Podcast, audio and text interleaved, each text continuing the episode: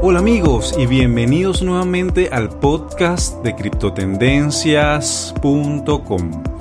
Un lugar para los entusiastas de Bitcoin, las criptomonedas y la tecnología blockchain.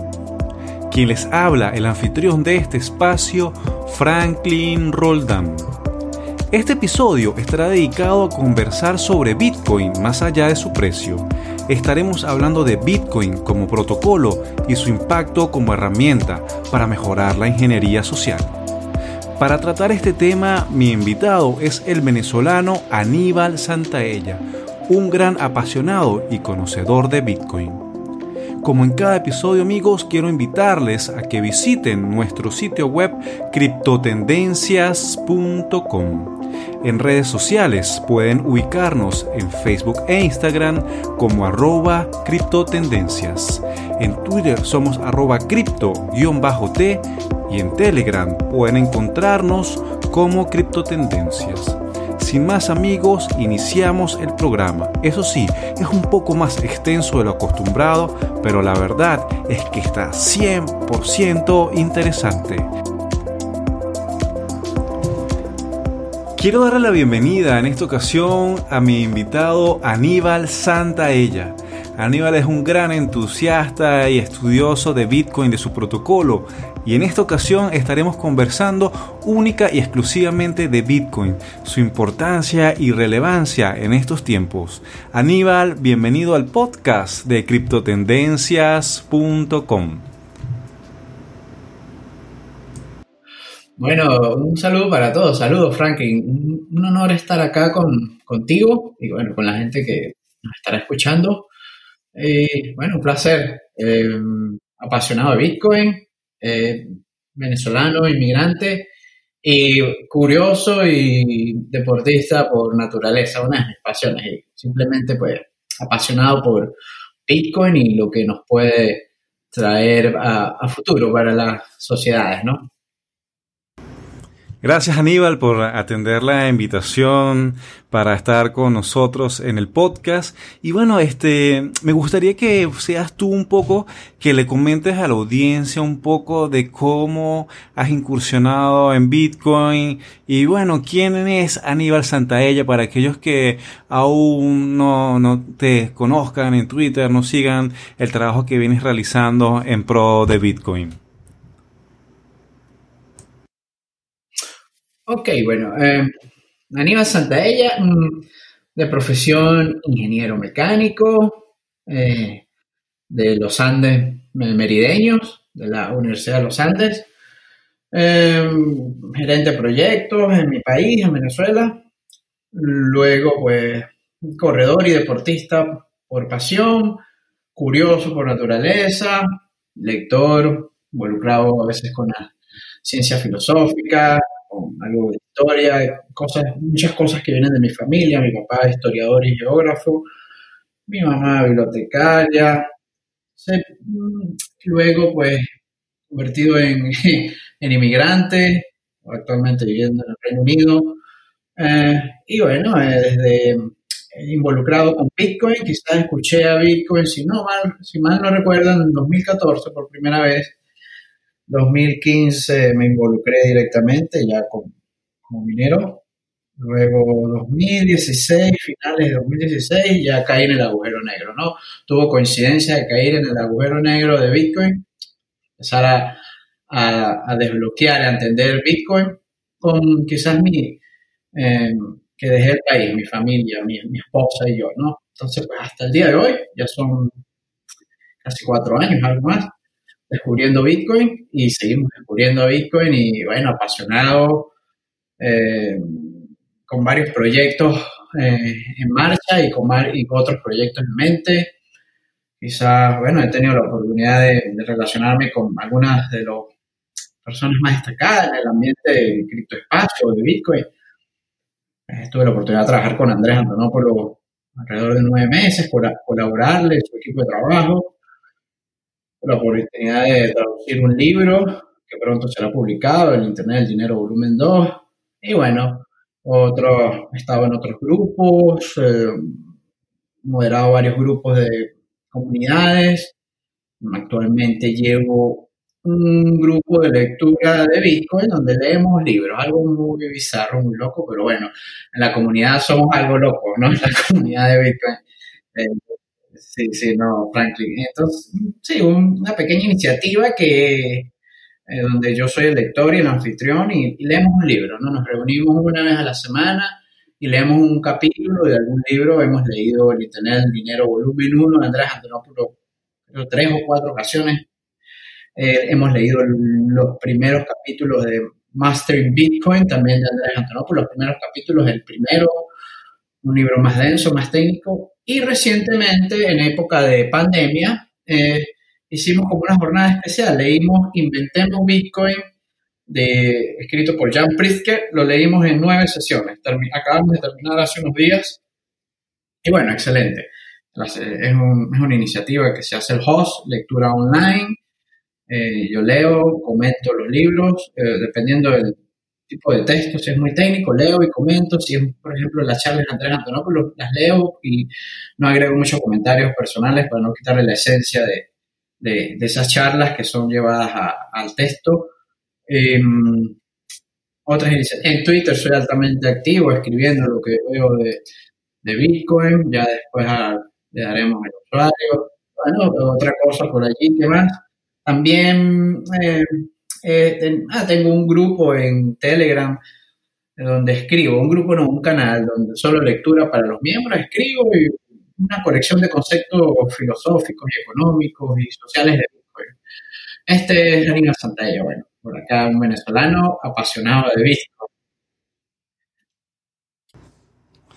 Aníbal, sí, ciertamente, bueno, gran entusiasta y promotor de Bitcoin. Fíjate, mira, yo he tenido la oportunidad de, estar contigo allí en, en, algunas lecturas que vienes realizando y bueno, de verdad que es sumamente educativo, instructivo y, y una gran oportunidad para, para las personas que, que quieren conocer más de Bitcoin en el grupo. Fíjate, yo quisiera que en este episodio, bueno, habláramos sobre algo que, bueno, tú, tú una vez tuiteaste también y, comentaste también en estos días eh, en un grupo en Telegram que tenemos allí en común, sobre una frase que decía más o menos así como que Bitcoin es apenas un niño, un adolescente y en ocasiones queremos darle responsabilidad de adulto.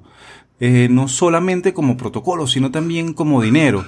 Entonces, eh, me gustaría que, nos comentaras un poco más sobre esto y, cómo ves tú que las personas que están ingresando a, conocer Bitcoin eh, tienen una expectativa tal vez un poco diferente a, lo que podría ser la dinámica actual de, de Bitcoin. Ok, claro, sí, con mucho gusto. Eh, bueno, esa frase donde yo decía, bueno, la compartí en el, grupo que, compartimos y la, publiqué en Twitter, eh, eh, donde decía, Bitcoin queremos darle Bitcoin las responsabilidades de un adulto cuando es un niño. Esa frase, pues, a mí se me ocurrió, mm, o la escuché, o llegué a ella cuando empezó el sonido de los, de los acerca de los ETF sobre Bitcoin. sabemos que Bitcoin, eh, bueno, el primer bloque fue creado en el 3 de enero del 2009, estamos en 2020, tiene 11 años, ¿no? Eh, es como un, niño, ¿no? Haciendo una analogía a la, a la edad de un ser humano. Es un mercado muy inmaduro, es un mercado muy volátil, es la capitalización de mercado de Bitcoin es muy, es muy pequeña, pero si vemos hacia atrás, cada vez es mayor, ¿no? Cada vez el volumen se, se incrementa, cada vez la liquidez incrementa, eso lleva a que la volatilidad disminuya, eso hace que se cree un mercado de Bitcoin sean más eficientes y que disminuyan las posibilidades de, de hacer arbitraje se sigue evolucionando cada vez que se avanza, ¿no? Por el tiempo y se ha crecido muy rápido. Quizás tenemos muchas expectativas y la gente viene a Bitcoin, los nuevos, los nuevos usuarios, los nuevos expectantes y quieren quizás eh, tener en retorno de Bitcoin cosas en un corto plazo. Realmente Bitcoin lo, lo que le va a proveer Bitcoin en un plazo inmediato, es libertad, es simplemente le da la oportunidad de, de participar en, en, un, en comercio libre de restricciones. O sea, siendo un venezolano que ha experimentado controles cambiarios, una moneda hiperinflacionaria, el Bolívar, nosotros no decidimos bajo qué moneda nacemos, como nosotros no decidimos qué nacionalidad tenemos. Eso es por defecto. Yo no decido cómo me voy a llamar, mi padre me pone el nombre, yo no decido que fue venezolano, yo no decido qué moneda, yo nací bajo el Bolívar. Y durante toda mi edad productiva, pues viví un sistema monetario inflacionario, ¿no? Hiperinflacionario. Entonces, quizás para uno que viene de un país así, no sé si no es una virtud, claro que no es una virtud, pero eh, la historia, el pasado nos ha dado una lección, ¿no? Y uno, eh, creo que en mi caso lo ha aprendido, y Bitcoin en realidad nos ha dado, o a mí me ha dado, ¿no? Yo no es que realmente el típico caso, hablemos de enviarle remesa a mi familia en Venezuela, no le envían Bitcoin, porque es un mercado todavía con falta de liquidez. Primero a, a, mi padre, que es una persona mayor, no le voy a enviar Bitcoin, porque primero no sabe manejarlo y no le voy a enviar una moneda donde él no la pueda usar, porque no hay liquidez. Quizás lo uso encuentro una persona que en Venezuela me recibe Bitcoin, típico un intercambio, yo recibo dinero y eh, de moneda nacional venezolana, Bolívar, se lo, y se lo doy a mi, y se lo envían a mi papá. El, el, el, típico uso de Bitcoin quizás para mí, ¿no? Yo vengo usando Bitcoin como dinero desde hace tres años y medio. Como dinero, para mí es dinero. Pero lo que quiero llegar al punto de que Bitcoin, lo primero que le va a ofrecer a cualquier usuario. Son libertades, libertades de una economía. Eh, los principios de Bitcoin, ser eh, abierto, neutral, eh, resistente, es dinero resistente a la censura. Es dinero que es fácil de transferir, algo que es vital, que es dinero que usted puede transferir transnacionalmente. No necesita de, de una validación un tercero, es descentralizado, nos permite romper fronteras. Bitcoin no, no reconoce fronteras. En el aspecto técnico, pues sencillamente los Bitcoin están en una blockchain, los Bitcoin no están en ninguna jurisdicción. Cuando un país decide regular o, eh, prohibir Bitcoin, eh, prácticamente el país está, eh, el país, él a sí mismo, se está prohibiendo de que Bitcoin sea usado en su país. Bitcoin es libre. O sea, y lo inmediata, los beneficios inmediatos de participar en Bitcoin es de tener, participar en comercio libre de restricciones.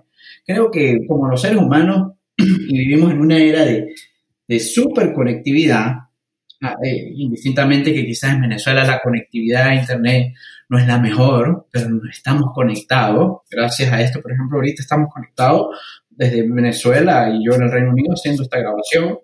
Eh, esto nos ha llevado a la humanidad que quizás queremos muchas cosas eh, a un corto plazo, ¿no? Bitcoin, pues hoy en día, 11 años, más de 600 mil bloques en, su historial del registro, prácticamente inmutables, ¿no? Como grabados en piedra, donde han ocurrido todas las transacciones de Bitcoin que son públicas, eh, nos ofrece un beneficio de, participar en un mercado libre de restricción. Eh, en casos extremos como en Venezuela, donde hay crisis, crisis de monetarias, no crisis mundiales ni recesiones mundiales. Hay dos tipos de crisis, ¿no? Ahorita se comenta mucho de que estamos atravesando una posible crisis, una recesión mundial alimentada o, que fue el gatillo, el, gatillo o el fósforo, fue la pandemia. Este, es muy distinto a una crisis regional, una crisis monetaria, ¿no? En Venezuela ha estado en una crisis monetaria que ha llevado a un colapso de su economía por muchos años, ¿no? Entonces, quizás los beneficios de inmediato para una persona viviendo en una jurisdicción, en un país con una crisis monetaria, que es una crisis regional, es un beneficio inmediato. Sencillamente, usted quiere tener dinero sólido o algo que no pierda el valor tan rápido y no tiene acceso a una moneda extranjera, quizás como el dólar americano, que es la moneda extranjera de reserva mundial más y la más esparcida, inclusive adoptada por otros países como moneda nacional. Eh, pero en Venezuela no todo el mundo tiene el acceso a tener una cuenta en un banco eh, norteamericano, ¿no? Quizás con Bitcoin le da una opción, ¿no? Eh, no es sencillo, no es para todo el mundo, porque quizá es un poco complejo al, comienzo de entenderlo, pero en, esos casos extremos, porque Venezuela es un caso extremo, quizás Argentina, otro caso extremo durante años, eh, Bitcoin ofrece beneficios de inmediato. esto no es sobre generar ganancias, ya si usted quiere generar ganancias con Bitcoin, ya es otra, puede ser simplemente ofrezca un producto y servicio y, y, lo recibe como pago simplemente, o, o, como hacen otras personas. Mucha gente lo usa como un activo especulativo, hace trading, pero usted puede hacer trading con cualquier activo, ¿no? no Bitcoin eso es eso. Mucha gente confunde o asocia, tiene muy asociado lo que es trading y Bitcoin, típico, mi familia o la gente que dice, estás, estás trayendo Bitcoin. No, yo no. Yo he traído Bitcoin, sí, pero yo no, yo uso Bitcoin, yo soy un usuario de Bitcoin. Todo el mundo piensa en Bitcoin como inversión. ¿Por qué no pensamos, yo les invito a pensar en Bitcoin como un simple participante, ¿me entiendes? Un simple participante, un simple participante. Sé que queremos algo retorno, pero eso es a largo plazo, pues, es a largo plazo, ¿no? Totalmente de acuerdo con tu posición y punto de vista, Aníbal. Sabes, este, tú has escrito por allí que Bitcoin es un protocolo para una mejor ingeniería social y su aplicación como dinero. Según tu punto de vista, ¿cuáles son esas cosas tan importantes que está aportando Bitcoin a la sociedad?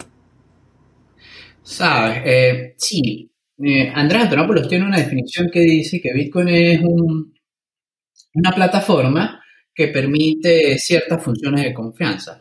Las relaciones, toda relación de, negocios es, en su esencia una relación humana, ¿no? En las relaciones humanas, pues hay confianza involucrada, ¿no? Quizás aquí tú y yo en este podcast, por cierta forma, por pertenecer a una tribu, vamos a llamarlo así, en, común, que puede ser un grupo de Telegram o un, grupo de venezolanos eh, aficionados a Bitcoin, pues tenemos una misma heurística, ¿no? Y, hay una confianza ya preestablecida. Nos lleva a estar acá, ¿no? Bitcoin como plataforma que permite ciertas funciones de confianza, eh, el dinero siempre es algo que requiere confianza. Bueno, su primera aplicación ha sido, los humanos decidieron crear una moneda, con, crear un sistema de moneda con Bitcoin. Pero en sí, Bitcoin es, es un protocolo, ¿no? Es todo un conjunto de tecnologías, una red, una blockchain, un, conjunto de reglas, un, consenso de seguridad distribuido, eh, la prueba bajo el algoritmo de prueba de trabajo, proof of work, y, que lleva esa maravilla de, cómo se aloca, cómo eh, se coloca la, la confianza hoy en el mundo, o sea, de una manera descentralizada. Cuando uno se da cuenta, una de las cosas cuando yo he leído y he estado leyendo sobre Bitcoin, y por ejemplo, cuando me di cuenta de que Bitcoin, el consenso, ¿cómo se llega al consenso de forma descentralizada? El consenso no es una, no es una función que está escrita dentro del protocolo, es algo que emerge, es el resultado, es el resultado. Bitcoin nos está dando, o Bitcoin, yo digo, Bitcoin socava, al usarlo como un sistema monetario, socava esa, esa noción que tenemos las sociedades arraigadas durante años de que el, valor del dinero es conferido por la autoridad y por decreto, ¿no? Como una moneda fiduciaria, una moneda de curso legal de nación. Eh, Bitcoin nos trae ahora que el valor del dinero está, está inherentemente relacionado con sus propiedades. ¿Cuáles son las propiedades de Bitcoin? Bueno, quizás un, es una forma de dinero más segura si uno dice, bueno, vamos al tecnicismo, está respaldado por un alto poder de cómputo, 90 eh, exahash, esos son 90 más 18 eh, ceros, son muchos ceros, ¿no? ¿Cuánta, ¿De qué orden de magnitud de, de, poder de cómputo es esto? Quizás el poder de cómputo de toda una nación, mediana o ya más grande, ¿no? 90 exahash. Em, son 11 años. Eh, creo que todo en sí, el protocolo, todas esas tecnologías, las cuatro tecnologías principales que hacen Bitcoin posible, nos llevan a, a la confianza de forma centralizada y esas son las bases de las relaciones humanas, ¿no? Eh, si sea una relación de negocio, una relación de, eh, em, política, no sé, de, que nos une en una tribu, no, por eso yo pienso que desde el punto de vista de ingeniería social, es una herramienta que a futuro eh, nos puede llevar a tener, establecer mejores relaciones humanas de una forma descentralizada, porque el problema, creo que si vamos a, la raíz, el problema es cómo hacer coordinar a una masa tan grande de, personas para que sigamos evolucionando como la unidad de la humanidad sin ceder mucha autoridad a una sola parte. Así de sencillo. Es la parte, es como la, es, la descentralización de, la gobernanza. Y Bitcoin en cierta forma es un ejemplo de eso. Es, una, es una forma de, tener un dinero sin, sin tener una entidad en el medio, una cámara de compensación que pueda ser corrompida o sobornada, o, el poder corrompe. Y algo que hemos aprendido los venezolanos es el poder corrompe y cada vez el, poder absoluto corrompe absolutamente. Es, corrupción a la exponencial. Entonces, como ingeniero y yo, yo soy pro humano, o sea, yo realmente, eh, indistintamente ahorita lo que esté pasando por el país, el mundo, la pandemia, lo que sea, soy realista, pero yo me considero una persona positiva dentro de lo negativo. O sea, sí, una pandemia, pero sé que vamos a salir adelante. Quizá habrá muchas, pues, muchas pérdidas humanas, monetarias, económicas, pero saldremos adelante. Lo ha hecho la humanidad durante años y años. Entonces, eh, como aficionado a la humanidad ingeniero de, profesión, eh, la ingeniería social, creo que Bitcoin es una herramienta para mejorar eso, establecer mejores sistemas. Bueno, Bitcoin es arquitectura, es arquitectura de, organizacional. Eh, yo también lo veo así. La blockchain es como un sistema de adocracia, un sistema eh, horizontal, no, no, no, rompe aquella mentalidad de que siempre es la pirámide, o a veces no una pirámide, simplemente pues, un, un stack de liderazgo en forma vertical, donde los de arriba lideran a los de abajo, ¿no? Algo así. Ese es una, de mis conceptos, de mis visiones, ¿no? Súper genial esa, esa visión tuya, Aníbal. Oye, ¿sabes que me gusta mucho algo que escribiste por allí en Twitter que dice algo más o menos así? Siempre es un buen momento para obtener Bitcoin y siempre es un buen momento para aprender sobre Bitcoin. Pero si comienzas comprando y no aprendiendo, no es un buen momento. Partiendo desde esto, me gustaría que nos compartieras tu visión y recomendación. ¿Cómo crees que es una buena manera de comenzar aprendiendo sobre Bitcoin? O profundizando ya para los que tienen un conocimiento básico o inicial de Bitcoin como protocolo y como dinero. Bueno, eh, quizás la mejor manera de educarse a Bitcoin es simplemente, primero, comenzar leyendo algo y no, no querer ser un, un experto, ¿no? A veces queremos involucrarnos con algo y queremos buscar el, la meta, ¿no? Eh, y la meta realmente es como el camino, ¿no? Simplemente conocer qué es Bitcoin, quizás conocer cómo es su forma de, su, su, su ingeniería, cómo funciona.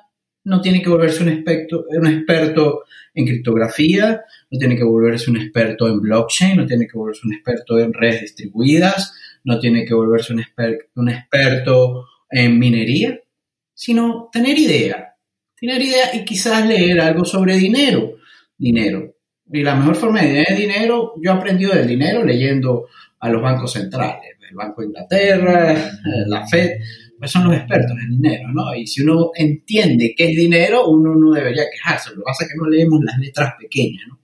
Eh, y mm, hay, hay, algo que es fundamental. Eh, hoy en día yo considero que la sociedad, la nueva forma de censura en las sociedades, voy a hacer referencia a esto um, porque sucede en Bitcoin, la nueva, forma, la nueva forma de censura en las sociedades es inundar a los usuarios con, con una cantidad de información, información, información que tú, uno no puede ni distinguir qué es realidad o qué debo asumir como la verdad o qué debo leer y qué no debo leer.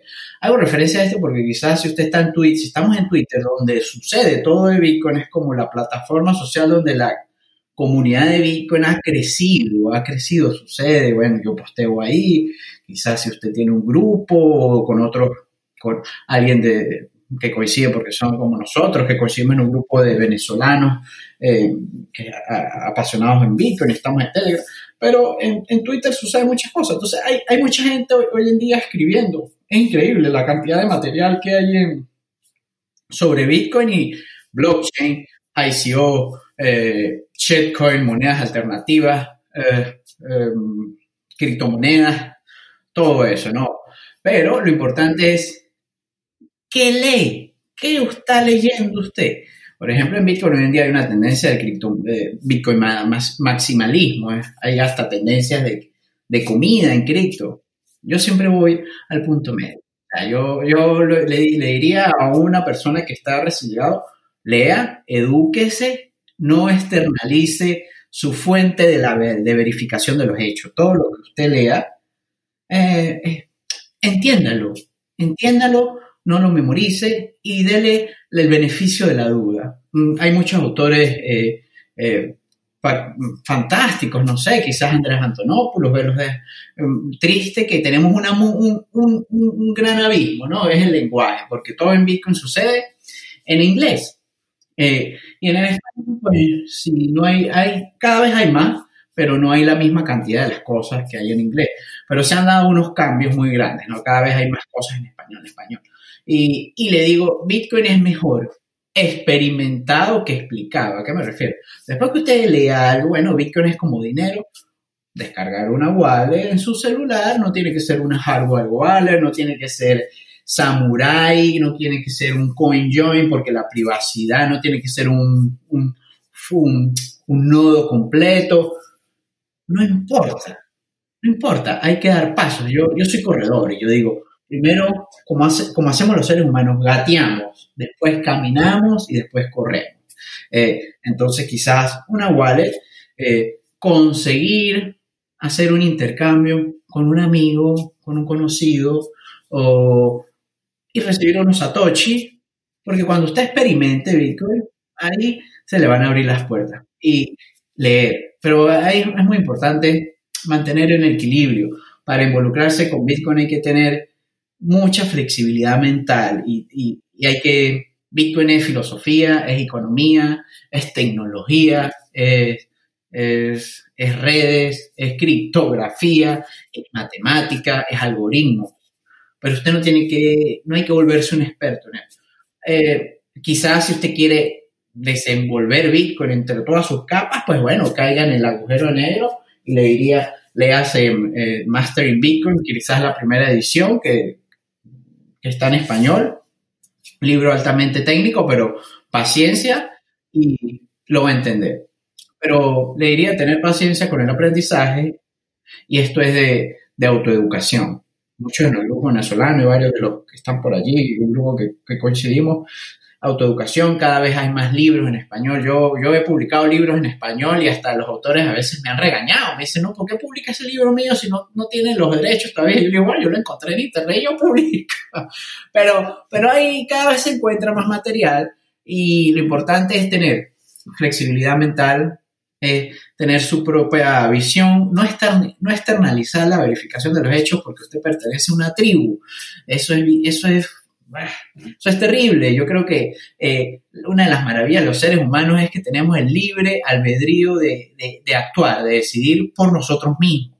Yo no me considero libertario, no me considero bitcoiner, no, yo me considero un ser humano, es, es, una propiedad inherente del ser humano. Y si usted lee, se autoeduca, y si no todo el mundo quizás ha tenido la misma educación en el pasado, pero eh, esa es una decisión de nosotros, ¿no? ¿Qué leemos? ¿Qué hacemos? ¿Qué heurística usamos para, para decidir? Pero más que todo es tener un, un equilibrio, ¿no? Y flexibilidad mental y no irse a los extremos, ¿no? No hay que ser maximalista, no hay que ser minimalista, Bitcoin no requiere de una tendencia política, de una tendencia alimentaria, de una tendencia religiosa, de una nacionalidad. Bitcoin ni siquiera requiere de personalidad para que usted se involucre con él. Solamente Bitcoin está ahí y usted dice, ok, de aquí voy, voy a leer. Bueno, lea algo.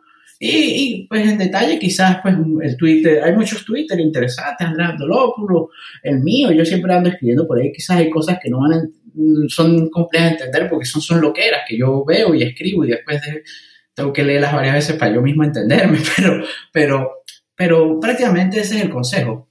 Eh, leer y, mantener su, su mentalidad, no externalizar eh, las creencias porque nos queremos eh, identificar con una tendencia, que las hay en Bitcoin, las hay en todos lados, ¿no? Hay mucha desinformación, es la nueva forma de, de, censura hoy en día.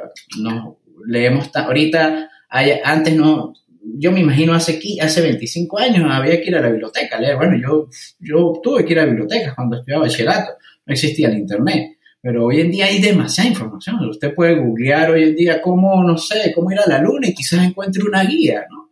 Entonces, eh, pero el tema es qué está leyendo, qué está leyendo y de hacer el beneficio de la duda, ¿no? Hay que ser escéptico, pero dentro del escepticismo no, eso es un, no es un estado total o, o no lo es, es, como un estado, una banda de movimiento, ¿no? Algo así, Franklin. Es muy complejo, pero les diría que es algo así.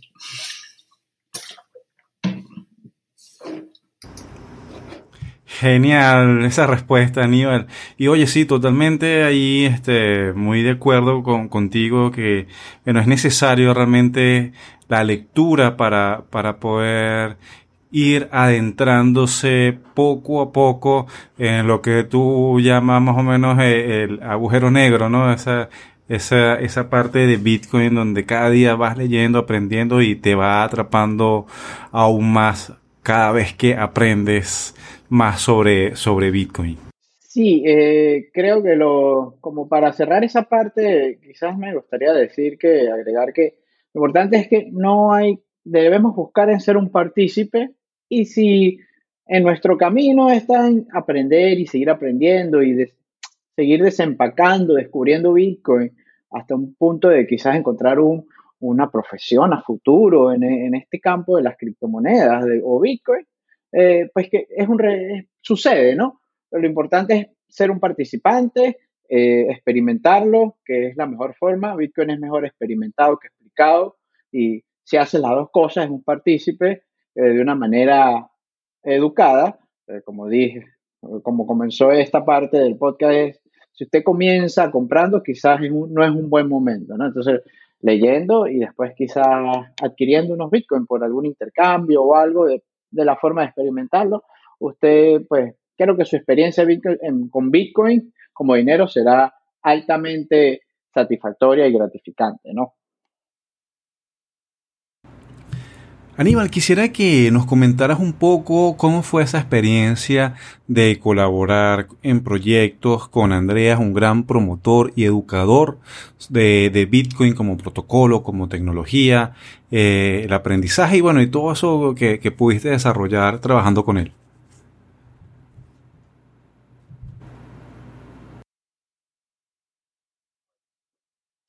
Bueno, eh, con Andreas tuve la oportunidad de conocerlo hace ya casi dos años en un talk.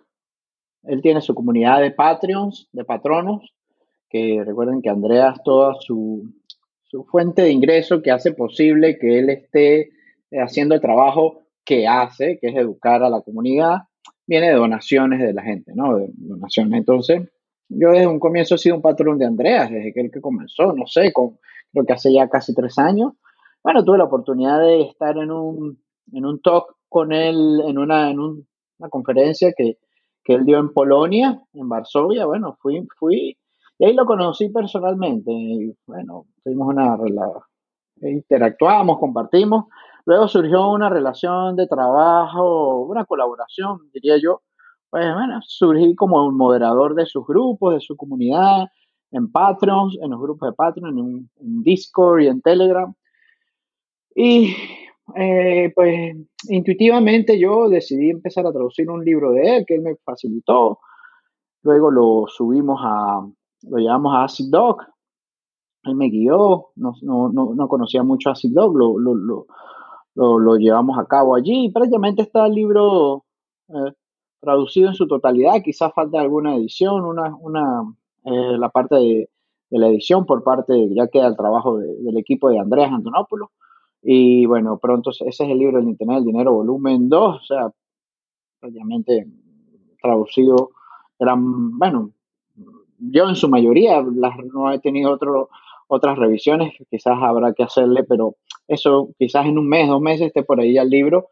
La experiencia de Andrea fascinante, pues bueno, Andrea es, es una persona de la que usted no va a aprender de Bitcoin, usted va a aprender de muchas otras cosas, ¿no? Quizás eh, una persona con unos principios de las libertades de los seres humanos bastante establecidos, eh, em, una persona con una vocación social eh, a, un alto grado.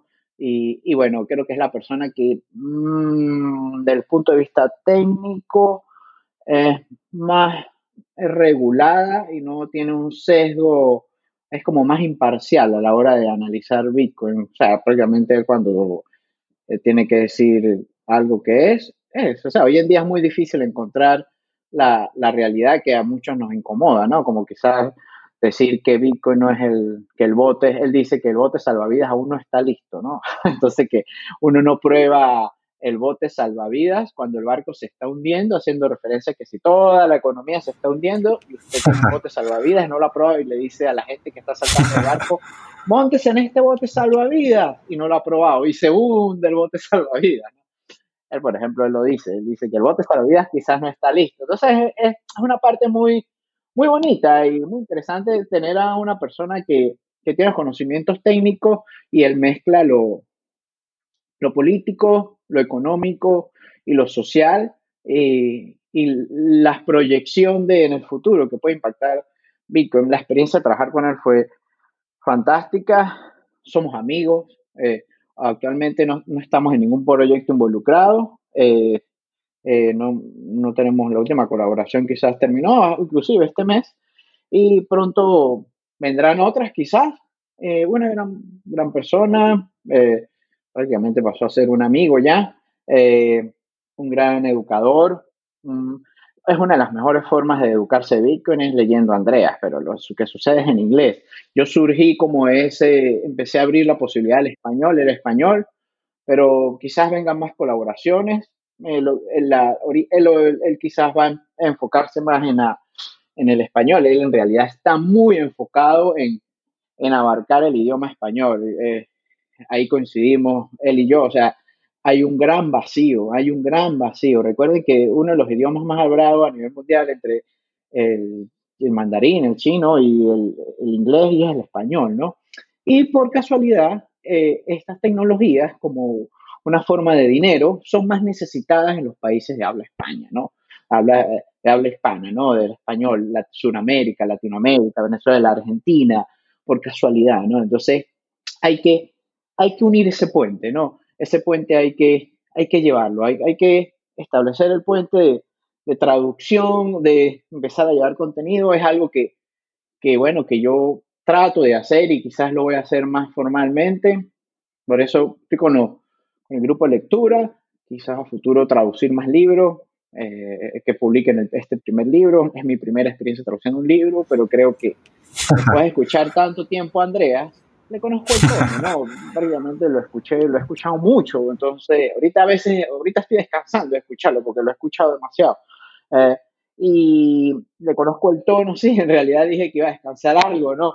Y, y entonces pues logré traducir el libro, creo que de mi perspectiva quedó bien, el tono de voz, quizás vendrán otras colaboraciones, la experiencia fue gratificante, un aprendizaje totalmente, me hizo crecer mucho como, como pues, una persona involucrada en este espacio. Eh, proyectos personales, pues estoy mm, este año pues con proyectos como quizás llevar a otro nivel el grupo de lectura, hacerlo más formal, que quizás crear una página, ¿no? Una plataforma más adelante. Y por allí tengo una iniciativa de, empezar unas sesiones eh, más educativas sobre Bitcoin y quizás por allí en unos 10 días haciendo la primera, es algo así como, voy a adelantar algo, eh, para comprometerme socialmente, porque estos días estaba, sí, para, eh, estos días estaba, inclusive ya desarrollé, ya escribí la primera, la primera charla, algo así, eh, por ejemplo, es un, el nombre que se me vino a la cabeza es como la pizarra de Bitcoin, es hacer una, no sé si tú has tenido la oportunidad de ver el canal de Khan Academy, algo así, tú sabes, sesiones donde instruyen a la gente con una pizarra, ¿no? Eh, escribiendo, ¿no? Entonces voy a hacer la primera sesión quizás la, esta semana, más tarde me dije que no iba a pasar ese día, eh, donde voy a explicar la política monetaria de Bitcoin y explicar cómo es la reducción de la moneda a través de los halving, que bueno, pronto tendremos un halving, quizás en menos de 50 días, por ahí los primeros días de mayo estará ocurriendo el, el tercer halving de Bitcoin, ¿no? Entonces, mm, voy a hacer una charla y quizás empiece a montar algo en YouTube, ¿no? Tengo un canal de YouTube, pero un canal, no, nunca, un canal, pues nunca he montado nada, pero quizás sí, porque quiero empezar a pavimentar ese puente a, al español y creo que sin ganas de sonar, de sonar eh, un poquito con, con algo de ego, creo que entiendo Bitcoin en realidad, ¿no? Lo entiendo en sí de de cómo es su dinámica interna y a futuro quizás cómo es la interacción social y, los beneficios a nivel socioeconómicos y políticos. En, en, el pasado estuve involucrado también con el trading, hice mucho trading y realmente no me fue mal, pero en un momento... Tengo entendido también que ganaste un campeonato de chartismo. Sí, sí, sí, sabes, creo que lo, por ser ingeniero creo que veo cosas y, y sí, gané, creo que es el primer campeonato, no sé, hicieron un campeonato de chartismo, una plataforma que se llama Bitcoin Live. Y bueno, mm, no sé, participaron no sé cuántos chartistas y bueno, gané y sí, también en el pasado gané un campeonato de trading. Y pues veo cosas, lo que, lo que sucede, ¿sabes qué? Que eh, eh, aprendí mucho del chartismo, aprendí a tradear, aprendí a analizar, pero eso es independiente de Bitcoin. Eso para mí viene de mí, de la... Yo soy ingeniero, pues toda la vida he trabajado con números. Y eso es independiente de Bitcoin y, me apasiona porque, bueno, me gustan los números y la numerología y esas cosas, los patrones, eso es indistinto. Y, pero en un momento dije, o sea, solamente estar involucrado con Bitcoin y hacer trading es como aburrido. Bitcoin es más fascinante. O sea, a mí me capturó cómo funciona Bitcoin realmente, cómo es la dinámica, cómo sucede. Yo no soy tecnólogo, o sea, sí corro un nodo y tengo mis conocimientos más, pero yo no soy programador, ¿no? Entonces, por otro lado, dije en un momento, mm, en el pasado tuve que decir, no, yo no voy a ser programador porque hay excelentes programadores y eso creo que es una profesión que se desarrolla desde un comienzo, pero aprendo muy rápido y bueno, pues sí, corro un nodo, sé, sé cómo funciona Bitcoin, cómo funciona, yo me considero que soy que, he aprendido cómo es la dinámica, la ingeniería de Bitcoin, cómo son las transacciones, las funciones criptográficas que hacen. Ah, yo entiendo, entiendo eso. Entonces, hoy en día, mi, mi misión, ahorita, el próximo proyecto, quiero llegar más a la comunidad en español, siendo un puente. Quiero, pues, educar a la gente, porque la gente es muy curiosa de Bitcoin. Y pero no voy a enseñar a programar ni nada, porque no, pero simplemente entender cómo funciona. Mucha gente está involucrada en Bitcoin, inclusive creo que muchos criptoinfluencers y celebridades, y en realidad muy poca gente, muy poca gente, Franklin, sabe cómo funciona Bitcoin, cómo funciona Bitcoin. Hay algo que es maravilloso en Bitcoin, es, o sea, eh, la, manera, la manera como surge el consenso. Esa es la magia de Bitcoin, o sea, eh, se, se llega a la confianza sin la necesidad de que tú, tú no confías en nadie. En Bitcoin yo no estoy confiando en la red, no, yo confío en la validación y en toda la ingeniería que sucede detrás de esas tecnologías que lo hacen posible, que nos hacen llegar a un consenso centralizado donde, pues bueno, crea un token que, que es la moneda, el Bitcoin, y dentro del protocolo pues no hay Bitcoin, hay Satoshi, y ahí empezamos que no hay cuentas, sino no hay direcciones, sino llaves y sino firmas digitales y ahí caemos en el agujero negro. Todas esas cosas son un poco... Sí, inicia allí entonces una serie de debates de, sobre conceptos de Bitcoin. Lógica, sí, son un poco... Sí, sí, una, es, toda esa, todos esos conceptos dentro de Bitcoin. Yo siempre digo que Bitcoin es tan simple porque hay algo, o sea, Bitcoin es descentralización, eh, a su máxima eh, expresión. Creo que es lo más descentralizado, una de las cosas más descentralizadas que puede existir hoy en día en el mundo. Eh, y la descentralización fue la primera forma de interacción de los seres humanos. Atrás, si retrocedemos a, la prehistoria, no sé, billones de años atrás, eh, cuando las primeras interacciones de las tribus humanas, el Homo sapiens, no sé, yo me relacionaba con otros sin alguien en el medio. Yo le daba, intercambiaba, ¿no? Un trueque, quizás yo le daba lo que cazaba y él me daba lo que cultivaba, lo que recolectaba, ni habían cultivos, sino lo que la manzana que él recogía, ellos intercambiaban. La descentralización no es una tecnología, la descentralización, lo que sucede, la descentralización se perdió en el camino a la evolución. O sea, los seres humanos eh, nos evolucionamos y evolucionamos durante miles de años, durante siglos, pero para evolucionar y colaborar en grandes masas, nos creamos sistemas de gobernabilidad y arquitecturas de sociedades eh, eh, jerárquicas, ¿no? Necesitamos un líder. Simplemente ahorita estamos rescatando, en este caso, la descentralización, quizás en la forma de dinero. Eso, la descentralización no es la tecnología, solamente la estamos rescatando.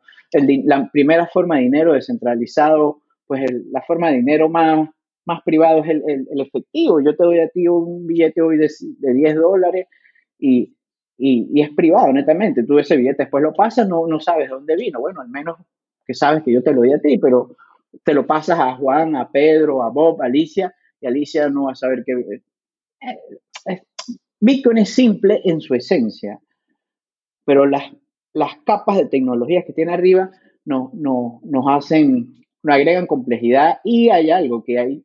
Bitcoin trae a las sociedades conceptos que que, han sido desvanecidos o han sido convertidos en tabú a través de la, evolución de las sociedades. Entonces, por ejemplo, esa noción de que el dinero, mm, el valor del dinero, el dinero no tiene valor en sí. Entonces, ahí es una, es una, yo digo, le voy a, te voy a decir algo, es una cadena de bloque de abstracciones, porque el dinero en sí es abstracto.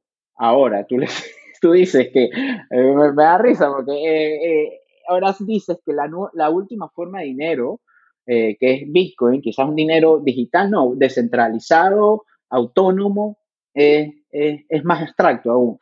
Vi el dinero es una tecnología en sí que ha acompañado a la humanidad desde, su, desde, su, desde muchos años. ¿no? no se sabe si qué es más antiguo, si la escritura o el dinero, porque las primeras formas de escritura que se han encontrado son libros de cuenta, ¿no? Entonces es como dinero, no se, no se sabe si es, el dinero es 5 mil millones de años, algo así. Entonces, y simplemente eh, el dinero, Bitcoin es una evolución dentro de la tecnología del dinero. Y bueno, eh, Andreas creo que, y le doy eh, mención a Andreas, porque Andreas es una de las personas que lleva la abstracción de Bitcoin a la realidad de la manera más fácil. Obvio, hay un gran, una brecha para nosotros, el idioma. El idioma a mí me sucedió algo muy, algo muy, quizás, eh, muy interesante o cómico, no sé cómo llamarlo. Yo aprendí de Bitcoin en inglés. Yo cuando leí de Bitcoin la primera vez en español fueron muy pocas veces. Cuando yo migré fue que comencé a leer de Bitcoin apasionadamente, a leer, a leer, a leer. Y tú sabes, un venezolano, 37 años, migra de paso, soy corredor, es decir, corro como loco en una actividad que todo el mundo hace. Eh, y, y, empecé a leer, a leer, y en inglés, en inglés, en inglés, en inglés, en inglés. Después, cuando mm, prácticamente desde hace un año para acá, fue que yo aprendí todos los conceptos en inglés. Y traduciendo, la última vez que traduje, hice la traducción del libro de Andreas, eh, había, no sabía cosas como se, se decían en español porque los, los conceptos de Bitcoin son hasta muy nuevos, o sea, son nuevos. Y, entonces aprendí de Bitcoin en inglés y después no sabía cómo hablar de Bitcoin en español. Bueno, tuve que ponerme a leer en español porque hay unos conceptos que todavía uno no sabe, pero Bitcoin es abstracto, pero en su esencia es simple, son principios, son Bitcoin son libertades humanas, o sea, es la primera forma, es de forma descentralizada y y libre y de libre acceso, ¿no? Eh, ¿Qué otra cosa? Pues sí, los, mi misión ahorita estoy enfocado en, eh, voy a comenzar esa nueva iniciativa de una, unas sesiones en, en, vivo haciendo como una pizarra, así como yo aprendí, yo en, en, mi, en mi escuela a bachillerato, en mi educación media, con una pizarra y en la universidad también. Bueno, una pizarra explicando algo de Bitcoin. Voy a empezar con la primera sesión, quizás, bueno, ahí lo publicaré. ¿Dónde me pueden encontrar? Pues eh, mi, mi, sí, mi Twitter, sí, mi Twitter, mi Twitter es Aníbal Santaella, como suenan, Aníbal B alta y es Santaella, Aníbal Santaella.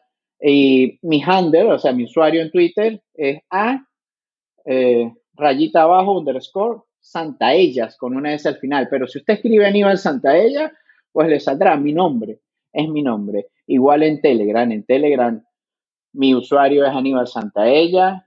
Claro, es un usuario privado, quizás no, si me escribe por ahí, quizás no le conteste, si es un, eh, no lo conozco o de repente sí, a la mayoría de la gente le contesto, todo el mundo, eh, muy poca gente no le contesto.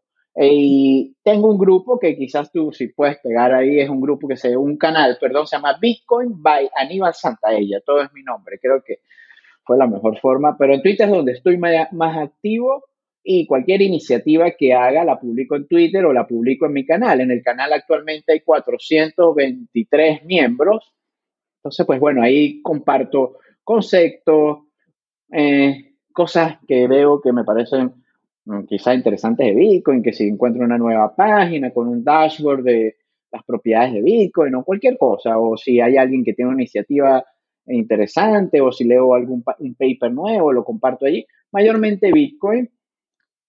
No soy maximalista, no soy minimalista, soy aficionado más que todo de las libertades humanas y creo que soy, yo digo, soy amante de la humanidad, ingeniero y entonces creo que Bitcoin es una herramienta que nos puede ayudar a una mejor ingeniería social, a, establecer mejores relaciones humanas, a, cambiar el modelo, a cambiar muchas nociones que están incrustadas y arraigadas en nuestra sociedad. Realmente uno no sabe ni qué es dinero, uno desconocemos bien qué es dinero. Quizás si ustedes se involucran en Bitcoin, entonces le va a traer la curiosidad de decir, bueno, ¿cómo funciona el dinero en sí? Porque cuando hablamos de Bitcoin, vamos al tema es que, eh, ¿de dónde es el valor del dinero? Pues sí, si usted lo cambia por un producto, ahí viene el valor, pero el valor es el producto, que quizás tiene una prueba de trabajo atrás. Si usted compra un, kilo de papas, pues una prueba de trabajo es que el, agricultor tuvo que sembrarlo, cosecharlo, transportarlo hasta el punto de venta, y eso es una prueba de trabajo. Quizás algo similar, ¿no? Entonces, eh, el dinero no tiene valor en sí. El dinero solamente es un medio de intercambio. Eh, y lo que sucede es que el dinero de curso legal es, tiene valor por decreto de autoridad. Su misma palabra lo dice, fiduciario, que dice, e, en latín significa se debe a, o sea, es porque es decretado, ¿no? Eh, pero en Twitter es donde estoy más activo, si me siguen por allí, ahí voy a estar posteando. Este, Franklin seguro escribirá mi, mis datos eh, eh, ahí en la introducción del podcast. Y bueno, no, básicamente eso. Para mí lo más importante es ahorita llevar los conocimientos a, a, la lengua, eh, al español, ¿no? Compartir. Para mí es mi visión ahorita, ¿no? Antes estaba más enfocado en... Sí, es muy necesario. Porque es donde quizás haya más el vacío de donde la gente se puede involucrar con esta tecnología, no ah, por más por más necesidad, no, no, no por... Eh, aquí donde yo vivo, muy poca gente, ah, muy poca gente involucrada con esto, ¿no? Aquí en el Reino Unido, en la parte que yo estoy, no hay una necesidad. Yo digo, nos, nos comenzamos a preocupar por el dinero cuando el dinero empieza a funcionar mal. Entonces, para los venezolanos, eso ya ha estado con nosotros 15, 12 años, ¿no? Eh, es, natural, es prácticamente natural. Igual con la, con la privacidad, nos comenzamos a, preocupar por la privacidad cuando la comenzamos a perder, cuando decimos, wow, ¿qué está pasando y mi privacidad? Igual, pero bueno, quizás, como dice un dicho por ahí, el que pega primero pega dos veces, entonces pues vamos a adelantarnos, ¿para qué tener que, eh, si sabemos algo, pues de Bitcoin, pues es una herramienta que podemos usar a futuro. Bitcoin no es para todo el mundo tampoco, eso es algo que no, Bitcoin no soluciona a todo el mundo. Bitcoin no soluciona, a, no arregla todo, Bitcoin no es para todo el mundo, pero es una herramienta y hay que, que, que sí puede servir. Entonces, si en realidad sigue evolucionando, durante 11 años no ha parado de crecer, pues creo que los otros 11 años que siguen va a crecer igual, va a crecer igual el, valor de Bitcoin, la gente dice precio. Yo digo, Bitcoin no tiene un precio, porque Bitcoin no es, una, no es un producto. Bitcoin no decimos el dólar tiene un precio, el euro tiene un precio, no. Bitcoin tiene una tasa de cambio, ¿no? Una tasa de intercambio. Hay un abismo muy grande entre eh, la tasa de intercambio de Bitcoin con las monedas de curso legal y el valor real de Bitcoin, el valor intrínseco. Eso es un abismo porque es también muy nuevo, ¿no? Pero quizás la, más, la forma mejor de reconocer ese valor intrínseco decide decir, bueno, pero ¿cuánto vale todo ese poder de cómputo, los 90 y algo exahaches que están respaldando hoy la red de Bitcoin? Bueno, sí, quizás todo ese hardware, toda esa infraestructura tiene un valor, pero alrededor de Bitcoin se, ha construido todo este ecosistema de criptomonedas. Son billones, billones. Eh, hacemos mucha referencia a la capitalización de mercado de Bitcoin, que son a, cerca de 120 mil millones de dólares, quizás alrededor de hoy, algo así. Pero, pero se ha construido toda una industria, empleos, eh, eh, una media, hay tendencias, inclusive hay hasta tendencias de cómo comer, los maximalistas que comen pura carne, el palio, el fasting, eh, todas las compañías que fabrican hardware. Entonces, Bitcoin es más allá, Bitcoin abrió, Bitcoin fue la moneda alfa, la que inició todo esto. Y sí surgirán más, y surgirán más y más. Y para otros, quizás los maximalistas consideren que la excesiva creación de monedas es, es contraproducente. No, o sea, sí, obvio, no hay mercado para todas. Muchas van a, van a ser creadas y muchas van a desaparecer, morirán por falta de uso, no serán adoptadas. Pero esas son las libertades. Bitcoin está permitiendo, trajo las tecnologías de que usted puede crear dinero. Si usted no está de acuerdo a las leyes de consenso de Bitcoin que regulan a Bitcoin, pues créese su propio Bitcoin. Por eso surgió Bitcoin Cash, por eso surgió Bitcoin BSB. Entonces, son cosas que en un momento nos asustan y por qué, por eso Quizás estar en algún extremo no es bueno, pero lo más difícil es estar en el medio, pero no hay que estar en un punto fijo, hay que verlo como en el mundo no todo es binario, no todo es un valor booleano, no 0, 1, no, es un rango. Pero quizás fuimos enseñados a que es malo o bueno. Nada es malo, nada es bueno. O sea, eh, eh, y en el caso de Bitcoin, por ejemplo, Bitcoin no tiene juicio moral, Bitcoin tiene una validación técnica. En tal caso, lo único que en Bitcoin es la transacción es válida o inválida. Si es válida, sigue el consenso, cumple con todo el consenso, las reglas del consenso. Si es inválida, pues no cumple, así sencillo. Entonces, igual esas, esos pensamientos, llevarlos a nosotros. No hay que ser tan binario, ¿no? Hay que tener rango. El escepticismo es una cadena y sí dudarnos las cosas. Hay que tener, eh, dudas sobre lo que usted lee y quizás preguntarse y leerlas y autoeducarse pero lo más importante es mantener la flexibilidad mental y, la, inteligencia emocional, creo yo, para seguir avanzando en porque esto es muy nuevo, ¿no? Es, es muy disruptor para cualquiera, ¿no? Es algo así como para cerrar, Franklin. Hasta acá el episodio con Aníbal Santaella. Quiero dejarles y recordarles los datos de contacto para aquellos que deseen estar en comunicación con Aníbal. Su Twitter es arroba a-santa ellas, termina en S, y su grupo en Telegram es Bitcoin by Aníbal Santaella. De todas maneras, dejaremos los enlaces en la descripción del episodio. Muchas gracias amigos por escucharnos y será hasta una próxima ocasión.